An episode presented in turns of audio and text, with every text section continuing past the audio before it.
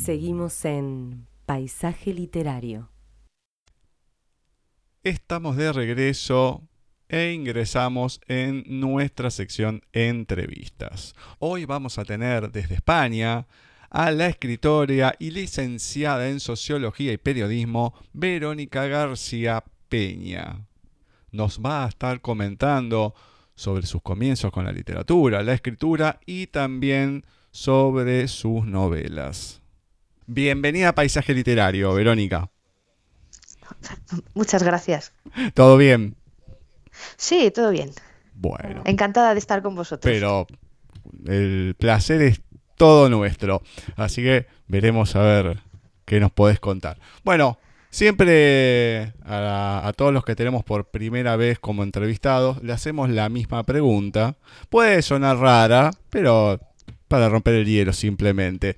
Así que, ¿qué nos podés contar de Verónica García Peña en la voz de Verónica García Peña? Uy, muchas cosas os puedo contar. Bueno, pues mira, os contaré que soy periodista, soy socióloga y soy escritora. Y que, bueno, vivo en España y que desde el 2009 más o menos decidí que, porque yo antes había trabajado de periodista y de socióloga, pero desde el, desde el 2009 decidí que, que, me iba a dedicar de forma íntegra a la literatura y es a lo que actualmente me dedico. Luego os puedo contar también que me encanta soñar despierta, me encanta la fotografía, sobre todo la fotografía macro, y que me gusta mucho hacer ganchillo. Muy bien, muy bien. Bueno, a ver, coméntame cómo nació. ¿Cómo nació eh, en vos la, pasión por la literatura y luego cómo se transformó al querer escribir tus propias historias? Pues a mí siempre me ha gustado leer desde que era pequeña. Eh, yo cogía un libro y era feliz. Pero escribir no empecé a, hacer mis primeros pinitos hasta, hasta el instituto, hasta la edad de los 14, 15 años. Y ahí escribía pues pequeños relatos, pero nunca de forma profesional.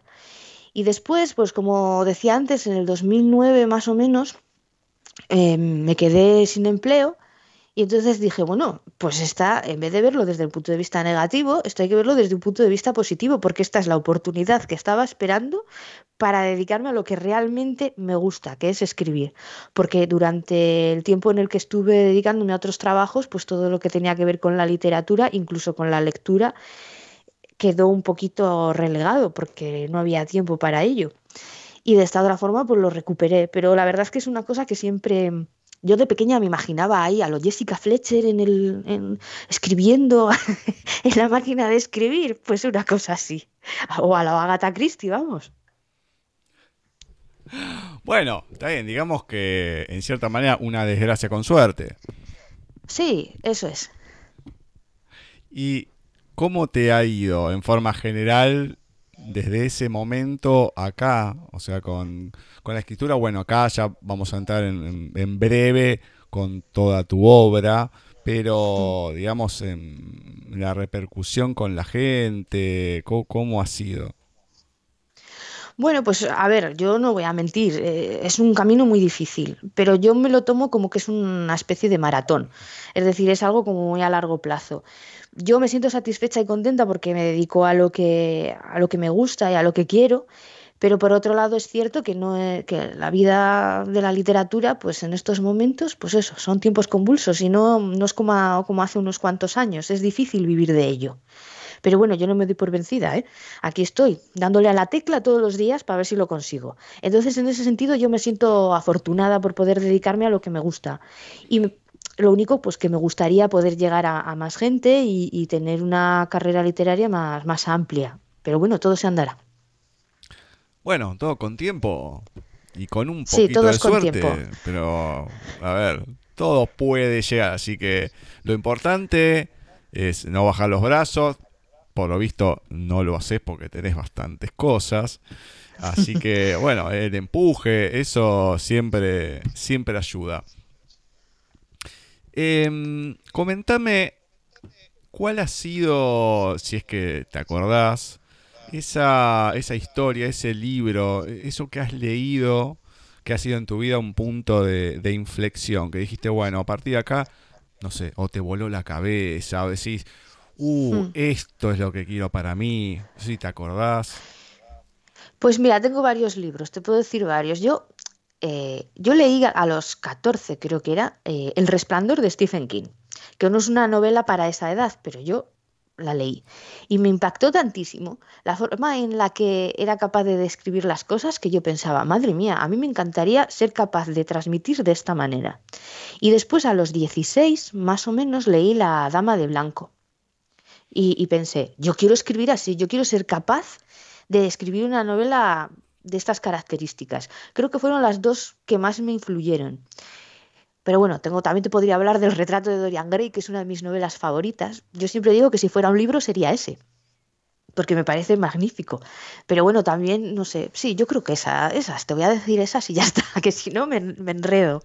No, no, está bien, está bien. Bueno, ya con la primera arrancamos bien. Yo siempre digo, toda gente que sea seguidora de, de Stephen King es mi amiga y siempre se va a llevar bien conmigo. Bien, entonces somos colegas. Pero, por supuesto. Eh, pregunta personal, ¿qué te ha parecido si es que lo has leído, eh, Doctor Sueño, que ha sido la segunda parte del Resplandor? Sí, sí me la he leído. Y, a ver, por un lado se nota la diferencia de los años y de la forma de escribir de, Stephen King. A mí me gustó mucho más el, Resplandor que Doctor Sueño. Pero es cierto que los últimos párrafos de Doctor Sueño hacen que merezca la pena haber leído toda la novela entera. Creo que es un gran final. Pero claro, bueno, es mi opinión, ¿eh? Eh, coincidimos, coincidimos. Hay varias cosas en los últimos años Stephen King viene medio blandito. Pero ya no te deja con eso de decir, no, ¿cómo va a matar a este? No, él viene medio, medio blandito, pero hay, hay algunas que merecen la pena de, de- de la última Sí. etapa. Bueno, entrando ya a lo que es tu obra, el primero lo voy a dejar más para lo último. Pero quiero que me empeces a comentar sobre cómo Feliciano San Feliz quiso matar a sus vecinos. Bien, esa novela es en realidad, confesaré, una especie de libro de, no sé, de, de ayuda, de autoayuda a mí misma. Lo escribí en, en- en un periodo en el que yo tenía unos vecinos que es que de verdad que era para asesinarles, o sea, era horrible la convivencia con ellos. Y entonces el libro me sirvió para desahogarme, para poner en papel pues un montón de cosas que hacían ellos y un montón de imaginaciones que tenía yo. Entonces este libro, por eso es es un libro distinto, no podríamos calificarlo ni, ni de novela negra, ni de novela de, bueno, igual humor negro, pero vamos, es un, es un libro, como te digo, diferente, de, de autoayuda propia, como si fuera, pues no sé, un cuento que, un, un relato que le cuentas a alguien y le vas contando, pues tengo unos vecinos que si tú supieras. ¿Y el, ¿Y el apellido San Feliz por algo en especial?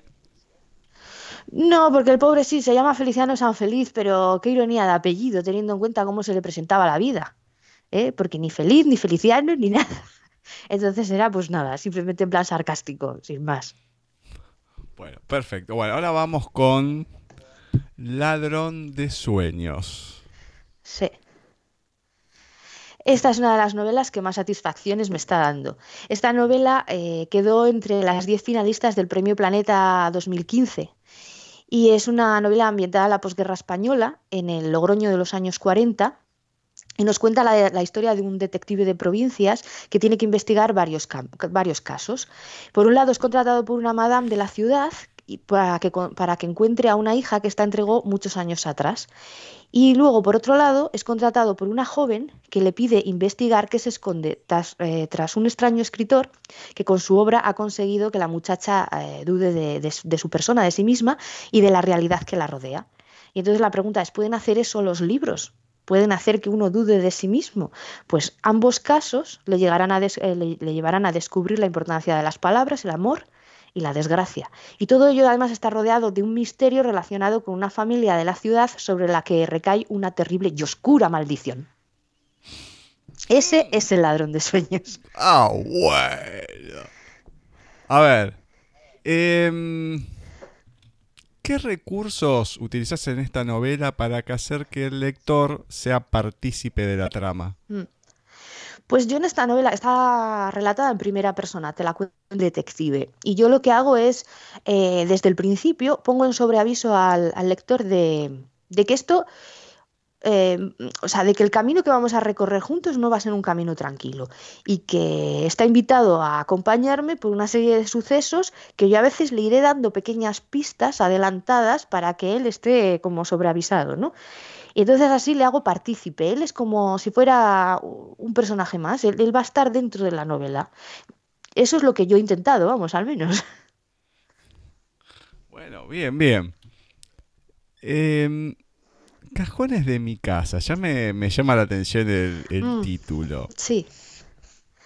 Pues es en los cajones de mi casa es un, es un librito muy chiquitito de relatos y microrelatos es como una antología. Y lo titulé En los cajones de mi casa porque yo suelo decir que en los cajones de mi casa se esconden historias. Algunas saldrán a la luz, otras no, pero que todas ellas son importantes para mí porque han supuesto un avance en, mi forma de, ser y en mi forma de, escribir. Entonces, por eso decidí ponerle este, este, título al libro, porque en los cajones de mi casa se esconden historias, estas están eh, recogidas en el libro y, son para los lectores, pero tengo más. Bueno, en, en estos relatos que podemos encontrar, ¿hay algo de autobiografía? Hombre, yo, mira, el que diga que cuando escribe algo no pone algo de sí mismo en ellos o algo autobiográfico, yo creo que miente. La verdad, porque cuando uno escribe, aunque sea de forma inconsciente, siempre pone algo de, de cómo es él. Viene en un personaje, en una... Yo, por ejemplo, mira, en la mayoría de mis novelas llueve. Y es porque a mí me encanta la lluvia. Eso es parte de mí. Entonces, bueno, autobiográfico, autobiográfico, pues no sé si le puede llamar así, pero para mí es importante y está en la mayoría de mis novelas. Entonces, en los relatos estos chiquititos de los cajones de mi casa, pues también hay personajes que salen que, que bueno, pues sí tienen parte de mí. Mira, hay uno que se llama la compradora de almas, que es una chica que se dedica a la compraventa de almas.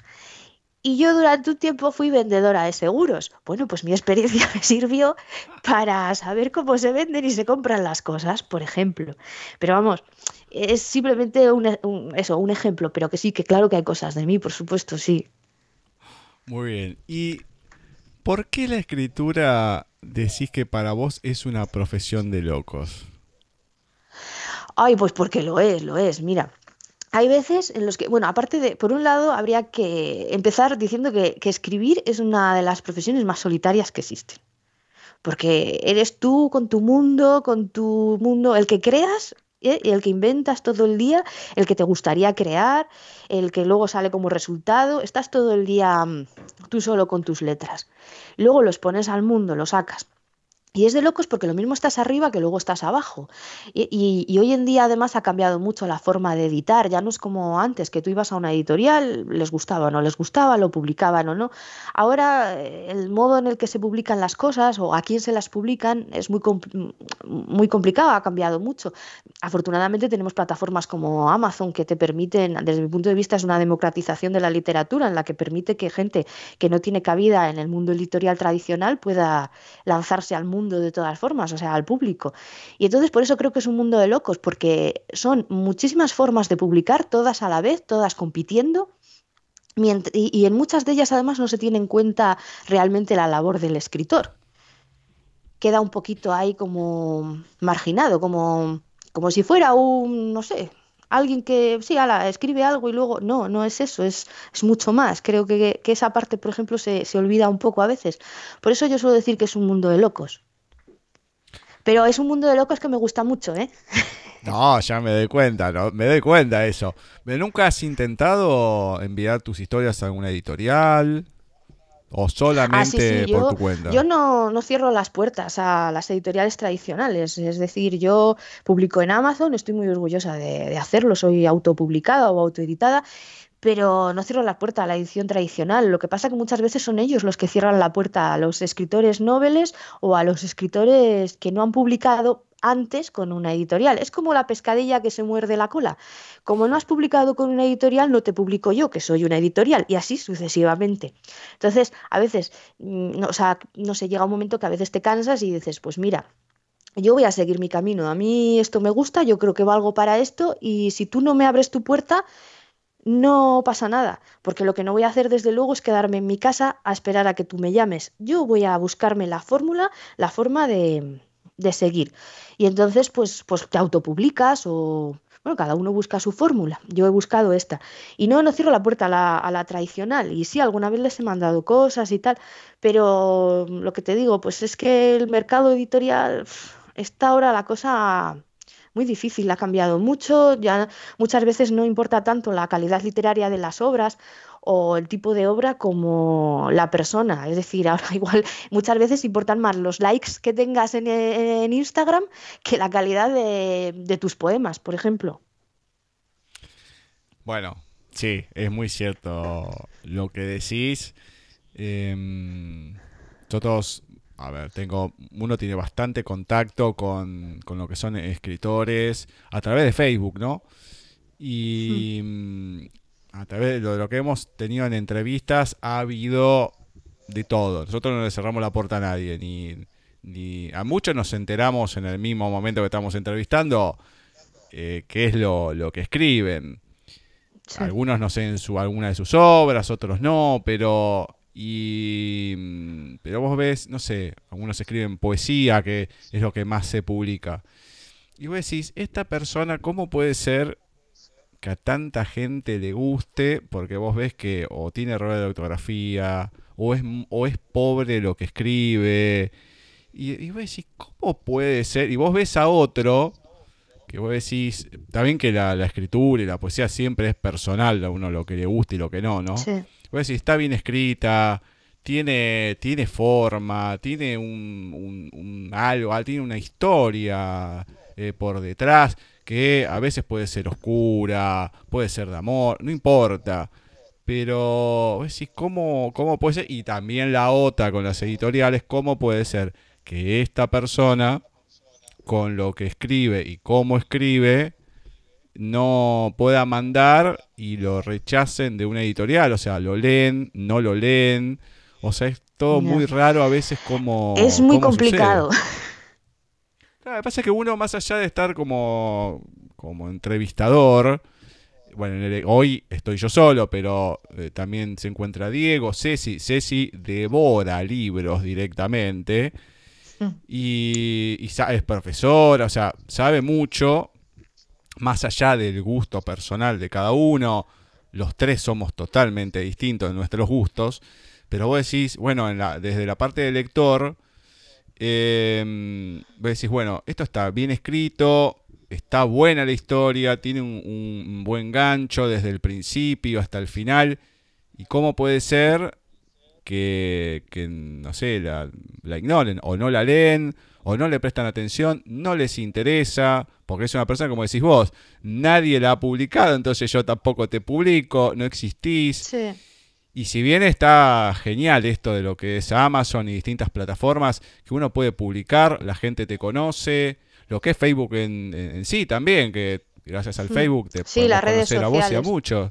Pero como, no sé, lo, raro que se mueve todo, que no, no se le puede dar lugar a determinadas personas o también la gente. Si es gratuito, ah, te, ah qué bueno que yo ahora te pongo, no sé, 0,50 euros. Ah, no, olvídate que 50, 50 No, ni loco te pago eso. Yo creo que de todas formas, con toda esta nueva fórmula que están utilizando muchas editoriales a la hora de publicar, creo que se están perdiendo de verdad grandes autores, porque habrá gente atrevida como yo que nos lancemos a las plataformas de autopublicación, pero habrá mucha otra gente que, bien por desconocimiento o por miedo, no lo hagan y se están quedando todos esos trabajos que pueden ser muy valiosos y muy buenos en sus cajones, mira, en los cajones de su casa, porque claro, no se atreven o lo mandan a una editorial, les dicen que no, les dicen, lo mandan a otra, también que no, así sucesivamente, pues al final renuncian y a lo mejor estamos perdiendo grandes grandes escritores. Eh, eh, eh, y mientras tanto estamos sacando al mercado algunos libros de una calidad ciertamente dudosa, que yo no calificaría muchas veces ni de literatura, aunque se venda como tal. Entonces es, es, es un mercado curioso, un momento muy curioso el que estamos viviendo ahora. Además que encima ni siquiera te, cobran y no, no te corrigen el libro, o te ponen más errores de ortografía de los que ya tenías. Bueno, algunas, sí, yo también he oído algunos casos, bueno, y también he leído algunos libros publicados por editoriales que dices, bueno, a ver, que lo haga yo misma con mi mecanismo, o sea, que me lo haga yo todo a mí, pues puedo tener muchos errores, o es más fácil que los tenga, vaya, pero que una editorial que se supone que debería de tener todos los medios a su alcance para solventar todo ese tipo de fallos y ves cada cosa que dices, madre mía, entonces, ¿dónde, ¿en qué se han gastado aquí las perras? Anteriormente yo me acuerdo que un libro con un error ortográfico era un libro de colección porque enseguida te lo sacaban del mercado, te lo volvían a editar y todo. Hoy en día creo, creo que el libro de colección es el que no tiene, el que encontrás que no tiene ningún error. Ya ese, ya está, es una joya. Yo de todas formas con los errores ortográficos que conste que quizás es porque claro, yo también los cometo, ¿qué voy a hacer? Entonces soy bastante benévola. A ver, entre comillas, quiero decir, hay errores y errores. Yo diferencio las erratas de los de los errores de, estos horribles. O sea, los hay de bulto y los hay horrorosos. Entonces, pues bueno, si son un poquito así, pues que una S mal puesta, eh, un yo que sé, un verbo mal conjugado, bueno, pues esas cosas yo soy, en ese sentido soy bastante buena. no me ah, enfado ni...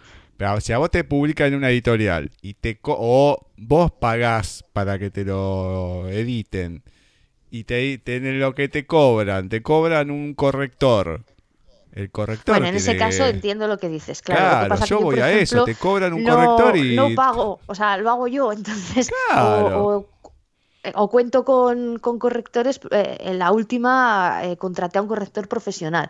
Entonces ahí sí, claro, por supuesto. Pero ya sea, o sea, claro, lo que tú te refieres es distinto. Es decir, claro, si tú pagas, tiene que estar bien hecho, por supuesto. Por supuesto. Eso sí. Bueno, ahora sí, vamos con la primera de, tus publicaciones.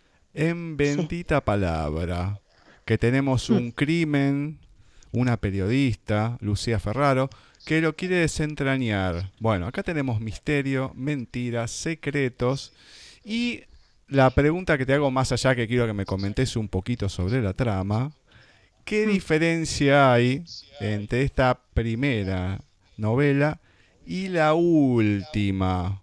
Que, bueno, el tiempo en escribirla, eh, la, manera de, la escritura que tiene, si ha sido más fluida o no. Después vamos con la última.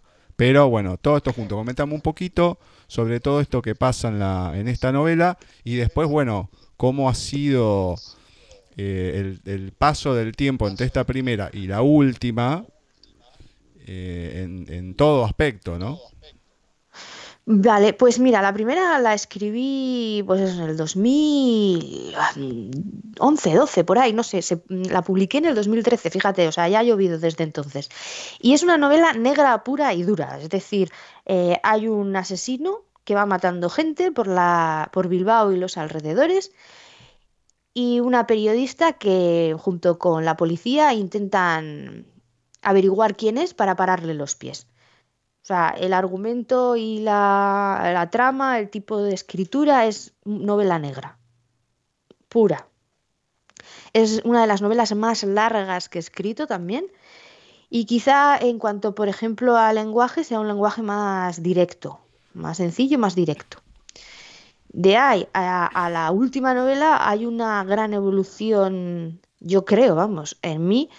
Eh, tanto escribir como leer mucho más me ha ayudado a, ampliar mi vocabulario y a, arriesgarme a, utilizar un lenguaje más rico mm, y, a, inventar trama, una trama mucho más compleja, mucho más retorcida, digamos, en, la que no se trata de, ya no es novela negra, sería una novela de misterio y de terror y, en la que no se trata tanto de, de, averiguar quién es el asesino, es decir, no vamos a jugar al cluedo, sino vamos a jugar a que tienes que adivinar cosas pero no tienen tanto que ver con, con, un asesinato como quién soy, qué es lo que he olvidado, qué es lo que estoy recordando ese tipo de cosas. O sea, es un misterio diferente, más pausado, más poco a poco.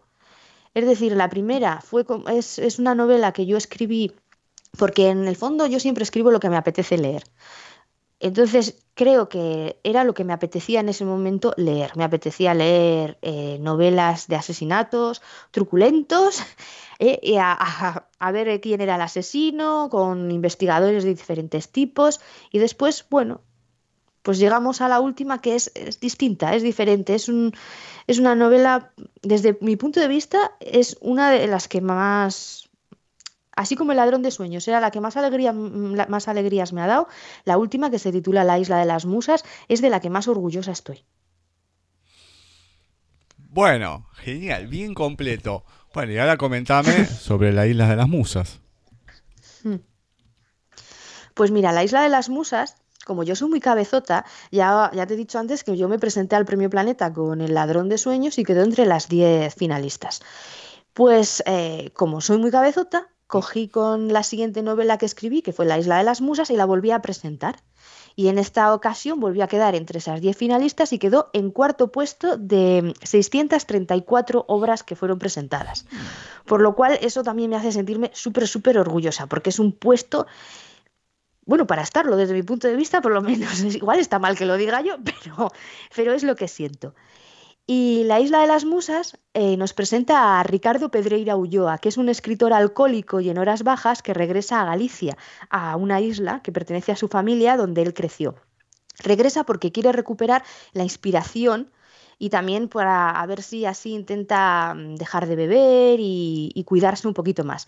Allí se encuentra con una misteriosa mujer de profundos ojos verdes, que logrará que esa inspiración que él ha perdido regrese, pero que también despierta en él otra clase de sentimientos. Y lo hace a través de una simple pregunta. Según se encuentran, le pregunta, ¿sabes quién soy?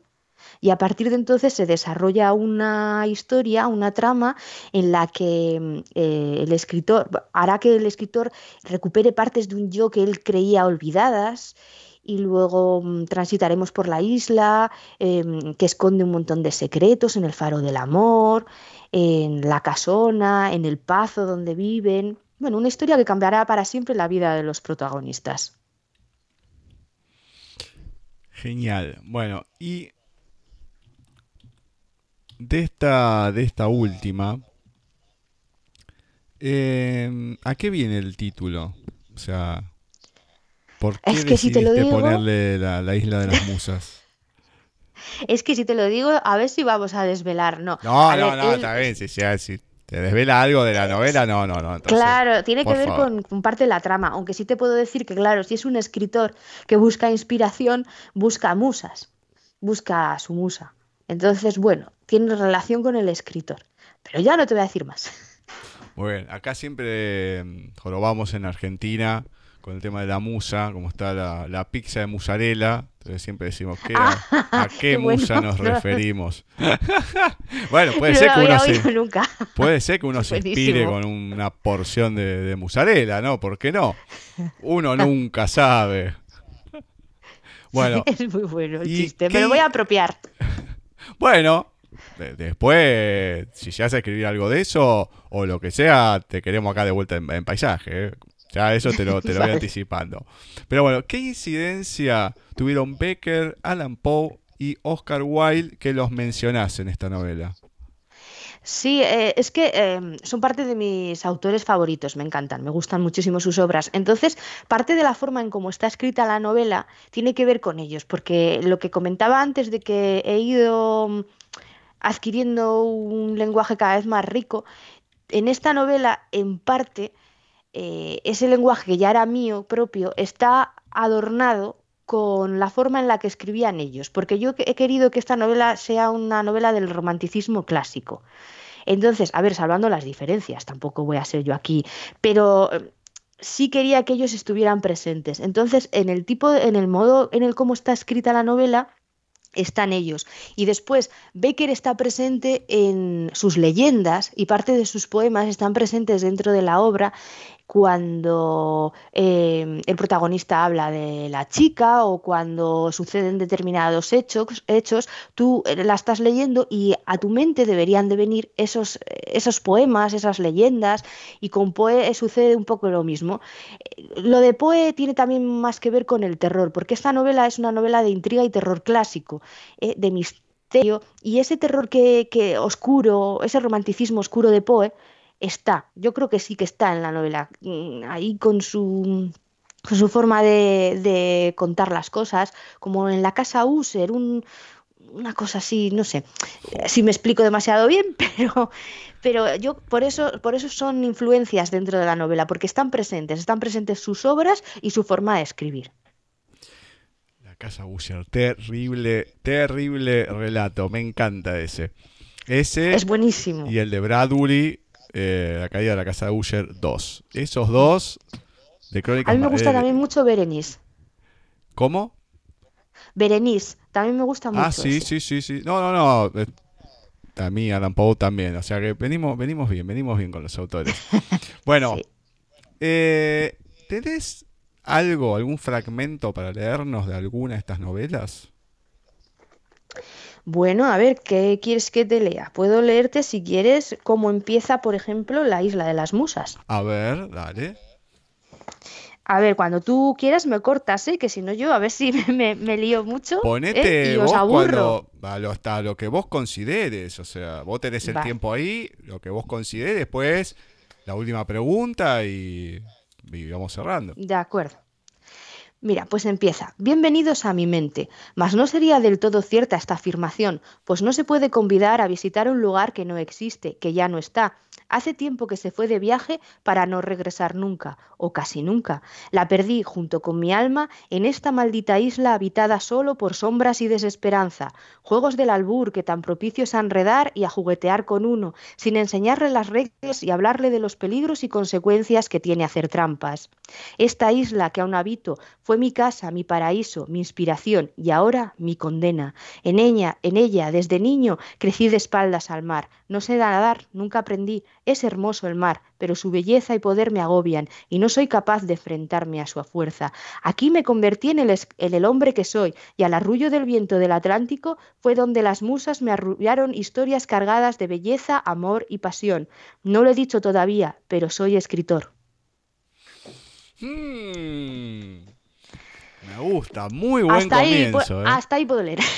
Muy buen comienzo. Bueno, a ver, siempre se comenta, la novela eh, tiene que empezar con algo que te atrape, pues si no, si ya al principio es medio flojo, no, no tenés ganas de seguir.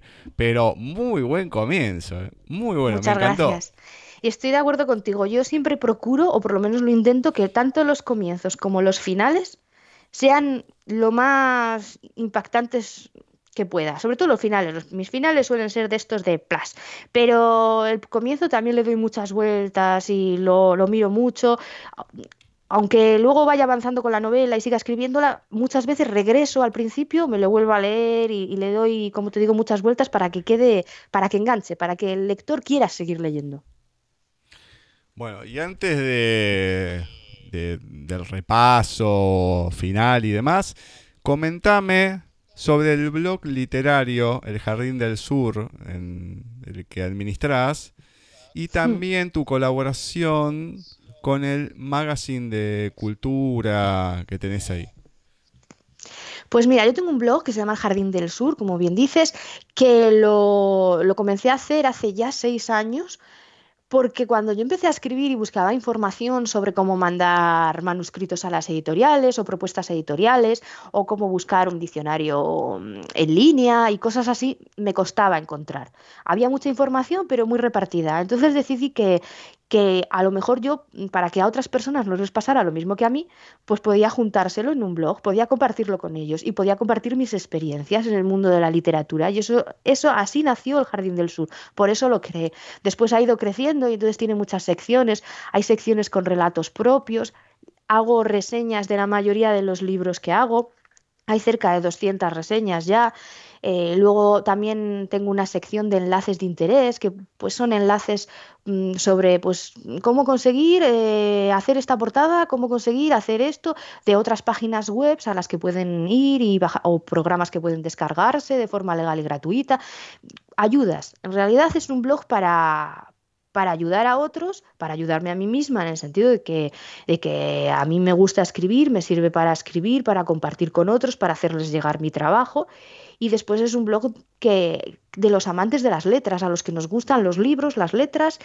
Y en el, magazine lo que eh, hago es las reseñas. Las reseñas de los libros pues se publican también en el magazine Spoonful. Pero genial. La verdad que muy, muy concisa y, precisa en lo que decís. Eso me gusta, porque hemos tenido entrevistas que, bueno, yo me he dormido, sinceramente lo digo. No voy a decir de quién ni nada porque nunca se ha notado. No, no, eso no se dice. Se tira, ¿no? ¿cómo se dice? bueno, no lo voy a decir. Se tira piedra y no. pero ya la, la octava temporada no, no se ha tocado al principio, en el medio, al final pero la verdad que cuando hay un buen ida y vuelta se, disfruta. Bueno, comentame dónde la gente puede encontrar tus obras, dónde te puede leer. Bueno, recordame también el blog, todo, todo. Recuérdamelo ahora. Vale, pues mira, el blog hemos dicho que es eljardindelsur.wordpress.com. Es un blog de WordPress, allí pueden entrar, cotillear lo que les dé la gana, ponerse en contacto conmigo. Y después tengo mi página web que es veronicagarciapeña.es. Ahí también lo mismo, pueden ponerse en contacto conmigo. Esa página em, no es como el Jardín del Sur, no tiene reseñas, está más dedicada únicamente a, a lo que yo hago, a mis trabajos, a mis novelas, pero ahí sí pueden encontrar todo lo que, toda la información que quieran sobre las novelas, desde dónde las pueden adquirir, a mm, resúmenes, fotos, eh, música que puede haberlas inspirado, escenarios, todo lo que quieran. Y después todas mis obras las encontrarán eh, a la venta en Amazon, tanto en papel como en digital. Allí entran y, y podrán hacerse a los que les interese con cualquiera de ellas. ¿Y proyectos? que tengas ahí en, puerta? Tengo unos cuantos, estoy, estoy un poco, yo soy una persona que no, no, no, consigo estarme quieta. Es decir, yo digo, ay, ahora que termina esta novela, voy a tomarme unas vacaciones. Pero de repente, al de un par de días, se me ocurre una idea y digo, anda, qué bueno, esto lo tengo que hacer yo, tengo que escribirlo, porque si no, y no, y ala, me pongo. Así que ahora estoy con, con varios proyectos a la vez uno de ellos, lo cierto es que es una novela de estas de, larga, de largo recorrido, en el que llevo trabajando mucho, mucho tiempo, porque la terminé y la he tenido nueve meses en, un cajón. Y ahora estoy con ella revisándola y a la vez estoy terminando otra que, bueno, es diferente, es más tipo la primera que hemos dicho, más, más ligera, más novela negra, más, distinta. Y entonces estoy en esos, en esos dos proyectos, sin descuidar el blog y sin descuidar las lecturas, porque yo siempre digo que leer, leer y leer. Muy bien, siguiendo los pasos de Stephen King ahí de escribir, dejarlo en un cajón la novela, dejarla reposar y después de un tiempo volverla a agarrar. Muy bien, ¿eh? muy, muy bien. Bueno, nosotros eh, eh, estarán publicados mientras esté pasándose la entrevista todos los enlaces tuyos de los libros, del blog, de todo en, nuestra página, también en la página de, Wix de Paisaje Literario, para que la gente pueda entrar, conocerte, escribirte, conseguir tus novelas también y bueno, y esperando, eh, como te dije en un momento, y lo vuelvo a reiterar ahora, que con cada libro nuevo que salga, bueno, nos avises y te volvamos a tener acá para, en vez de hacer un punteo de uno por uno, capaz que un repaso un poco más breve, pero ya irnos un poquito más de fondo en, en las nuevas novelas que vayan saliendo. Vale, yo te acepto la invitación encantada, porque además he disfrutado mucho con la entrevista, me he sentido muy cómoda y, me lo he pasado muy bien. Bueno, fenómeno, Verónica. Muchísimas gracias y bueno, será hasta la próxima. Gracias a ti. Hasta luego. beso. Así ha pasado por nuestra sección de entrevistas. Verónica García Peña, escritora y licenciada en sociología y periodismo, con sus novelas. Bendita Palabra, Cómo Feliciano Sanfeliz quiso matar a sus vecinos, Ladrón de Sueños, Cajones de mi casa, Isla, Isla de las Musas, que es su última novela que nos ha compartido un fragmento, la primera parte de la novela que ha sido atrapante. Pueden encontrar en nuestra página de Wix los que es eh, su blog, sus páginas, el enlace a cada libro, así lo pueden adquirir, chusmear un poco, comentar y también, ¿por qué no?, esperar una nueva visita de Verónica en Paisaje Literario. Esperamos que la hayan podido disfrutar, la entrevista y el programa en sí, y nosotros nos estaremos encontrando el próximo miércoles en otro programa de Paisaje Literario.